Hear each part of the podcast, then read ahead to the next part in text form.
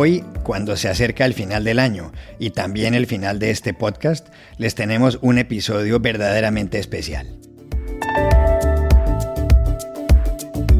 Jorge Espinosa y yo misma les vamos a contar cuáles son las series y las películas que más nos han gustado en los últimos meses. Con base en eso, nos atrevimos a hacerles algunas recomendaciones. Eso será en segundos. Hola, bienvenidos a El Washington Post. Soy Juan Carlos Iragorri, desde Madrid. Soy Dori Toribio, desde Washington, D.C. Soy Jorge Espinosa desde Bogotá.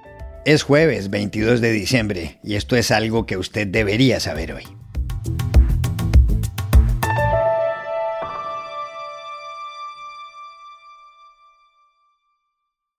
A pocos días de que se acabe el año y de que finalice también este podcast, ya vendrán nuevos proyectos, mis compañeros Dori Toribio y Jorge Espinosa nos han preparado un episodio especial sobre las mejores series y películas de 2022.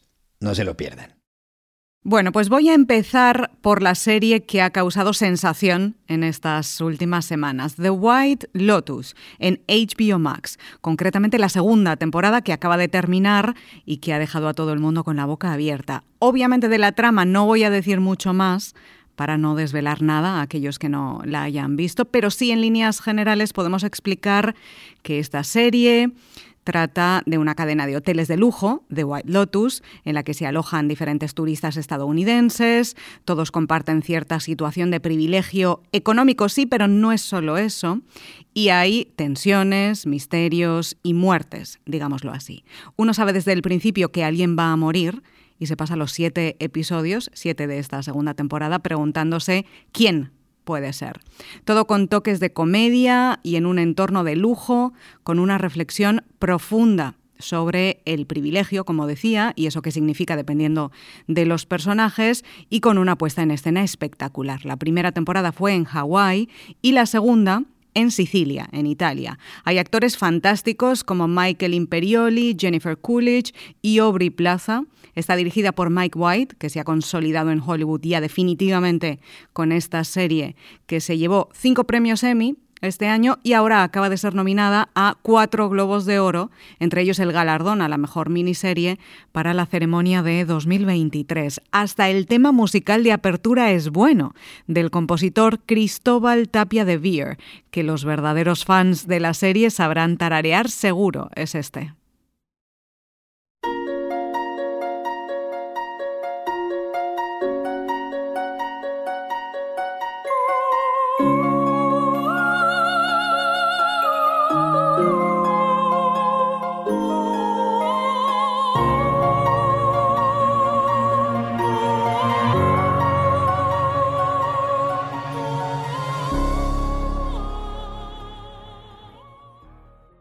Así que ahí va esta recomendación. The White Lotus tiene dos temporadas, a mí me ha gustado más la segunda y están todos los episodios disponibles ya en HBO Max. La veré, Dori, ahora que ya he terminado todas las que voy a recomendar hoy. Esta es una pregunta que hace parte de mis obsesiones más íntimas. ¿Qué tanto conoce usted a las personas que tiene más próximas? Quiero decir, a su esposo, su esposa, su pareja, sus padres, sus hijos.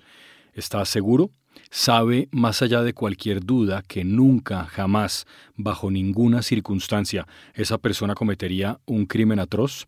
Bien, mientras lo meditan, les hablo de mi primera recomendación. Está en Apple Plus, se llama Defending Jacob, defendiendo a Jacob.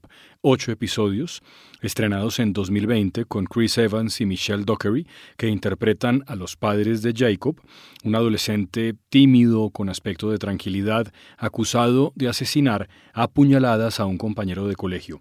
Parte del lío, Dory, es que su papá, que es, como dije, Chris Evans, era, al momento del homicidio, el fiscal de distrito. Por supuesto, lo alejan de la investigación, a Jacob lo encarcelan, luego le dan libertad condicional y finalmente lo juzgan. La gran pregunta, por supuesto, es, ¿lo hizo Jacob? ¿Mató al compañero que lo molestaba en el colegio? Recomiendo sobre todo la actuación de la mamá de Jacob, un gran, gran papel el que hace Michelle Dockery.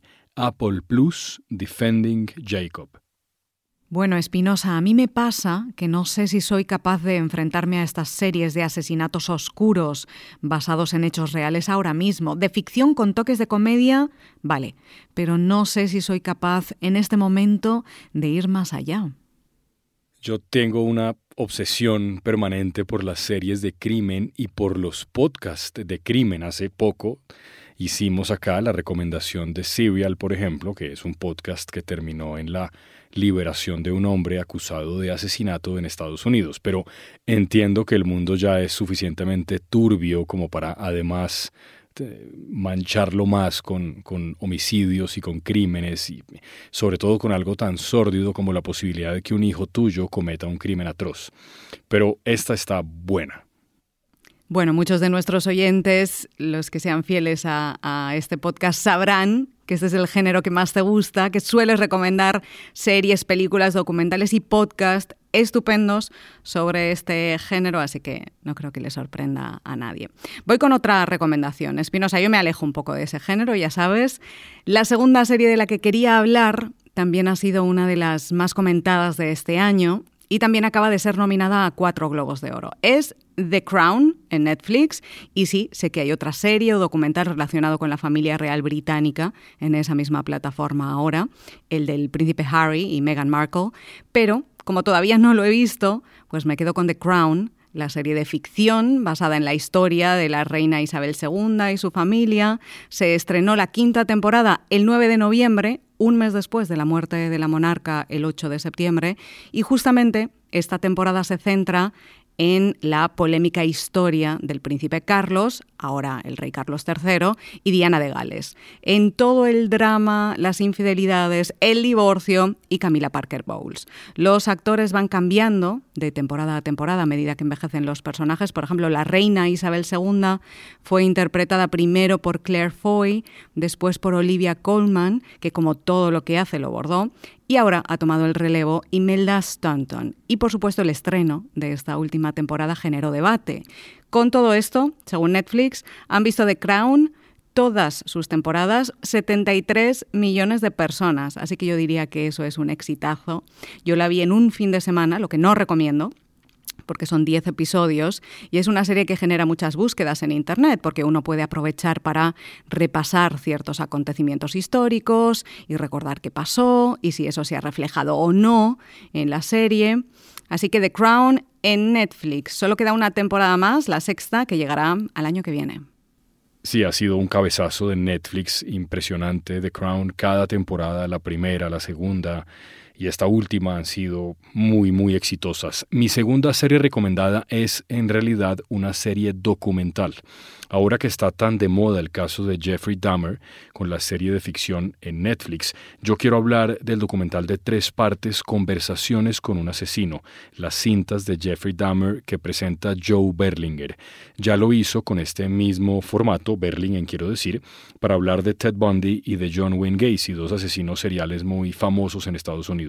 Y ahora en las cintas de Dahmer presenta Berlinger entrevistas nunca antes publicadas entre el asesino y su equipo de defensa, así como nuevas entrevistas con periodistas de investigación, con fiscales, con familiares y amigos de las víctimas que fueron más de 17. Dahmer, recordemos, mató a 17 hombres homosexuales en los 80 en Milwaukee, hasta que fue capturado, sentenciado a cadena perpetua y asesinado en prisión en 1994. Es Dory, aterrador el documental, la forma como habla de los crímenes, lo que cuentan los abogados, en fin, hasta dónde llega la maldad de los hombres. Sí, suena aterrador y desde luego de Dahmer se ha hablado aquí muchísimo también en Estados Unidos. Es otra de las series más nominadas, por ejemplo, a los Globos de Oro. Por eso estoy segura de que vamos a seguir hablando de ella. Y por mi parte, voy a terminar con una película, una película animada del director mexicano Guillermo del Toro, recién estrenada en Netflix. Es la nueva adaptación de Pinocho que es una maravilla. Sí, todos conocemos la historia del muñeco, el títere de madera que cobra vida y sueña con convertirse en un niño de carne y hueso, y el relato infantil del escritor italiano Carlo Collodi del siglo XIX, Las aventuras de Pinocho. Pero ahora ha llegado Guillermo del Toro, que es un genio, y ha hecho esta belleza de animación, le ha dado una vuelta al lado oscuro de Pinocho, que siempre lo tuvo, ubicando la historia en la Italia de los años 30, con actorazos para poner voz a los personajes como Ewan McGregor o Kate Blanchett. Este es un fragmento de la película.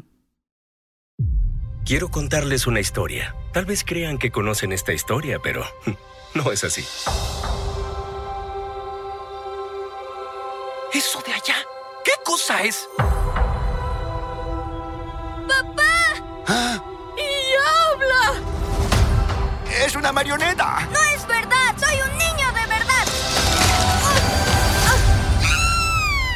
A veces a las personas les dan miedo las cosas que no conocen. Así que ya veremos si Guillermo del Toro, que tiene ya dos Oscars, se lleva alguno más con este nuevo Pinocho. De momento ya ha conseguido tres nominaciones a los Globos de Oro para el año que viene, para 2023.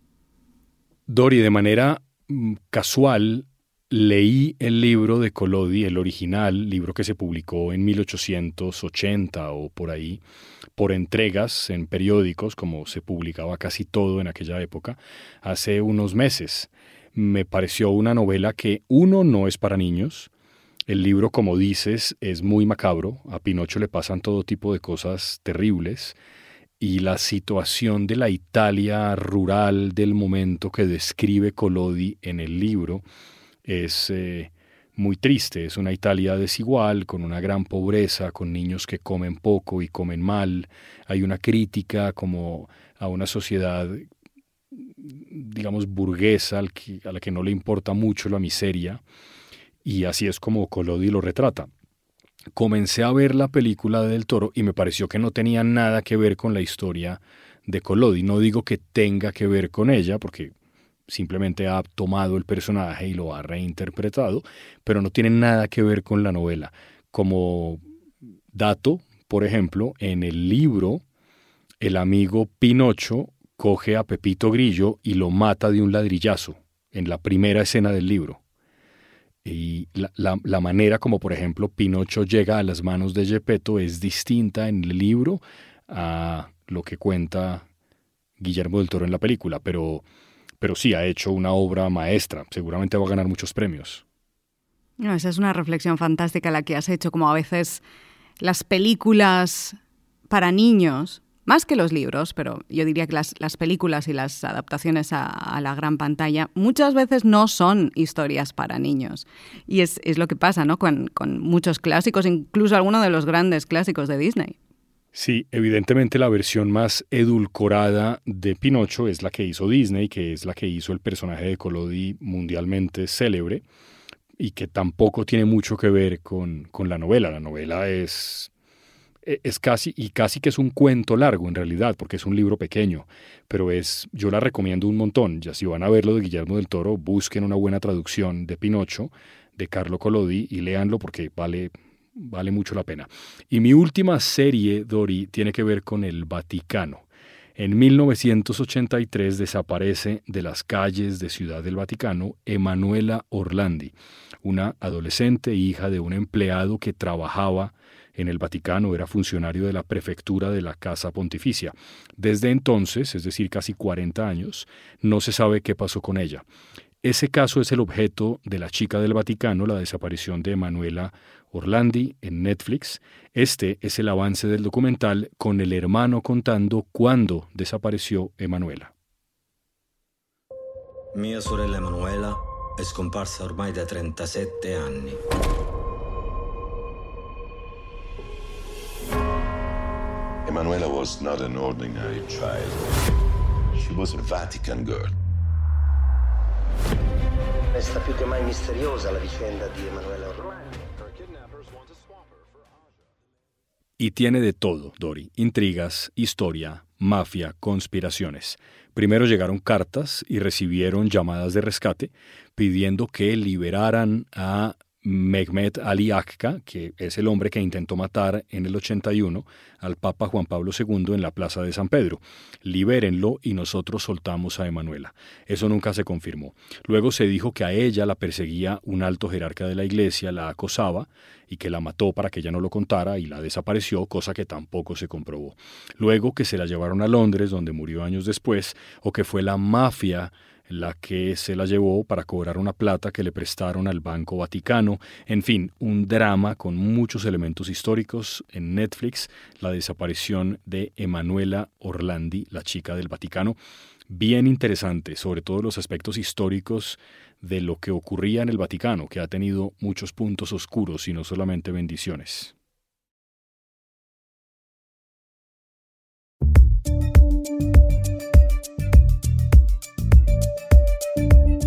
Y estas son otras cosas que usted también debería saber hoy. Juan Carlos, ayer el presidente de Ucrania, Volodymyr Zelensky, estuvo aquí en Washington en su primer viaje internacional desde que comenzó la invasión rusa. Fue recibido por el presidente de Estados Unidos, Joe Biden, en la Casa Blanca, donde lo primero que hizo Zelensky fue agradecer al gobierno y al pueblo estadounidenses su apoyo a Ucrania tras diez meses de guerra. Gracias de parte de nuestra gente corriente a su gente corriente, dijo. Thanks from our just ordinary people to your ordinary people, Americans.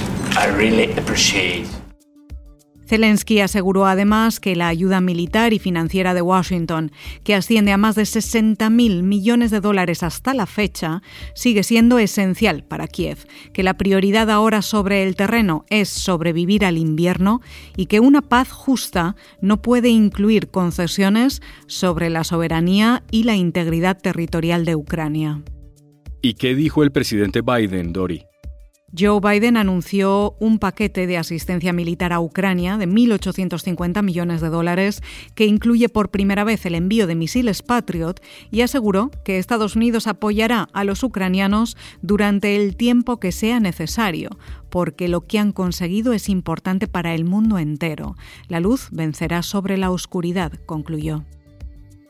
The American people have been with you every step of the way and we will stay with you. We will stay with you for as long as it takes.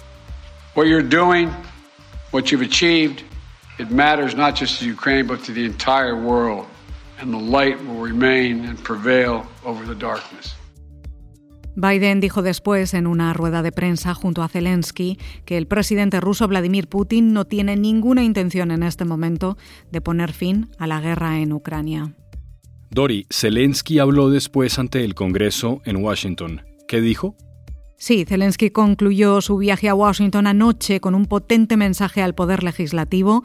Entre largas ovaciones en pie de los congresistas, dijo que Ucrania sigue viva contra todo pronóstico, que nunca se rendirá, que el futuro de la democracia del mundo está en juego y que por eso necesita más ayuda. Vuestro dinero no es caridad, es una inversión en la seguridad global y la democracia, que manejamos de la manera más responsable. Your money is not charity. It's an investment in the global security and democracy that we handle in the most responsible way.